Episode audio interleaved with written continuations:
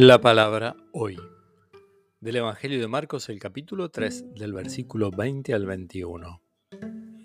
Jesús regresó a la casa y de nuevo se juntó tanta gente que ni siquiera podían comer. Cuando sus parientes se enteraron, salieron para llevárselo, porque decían, es un exaltado. Palabra del Señor.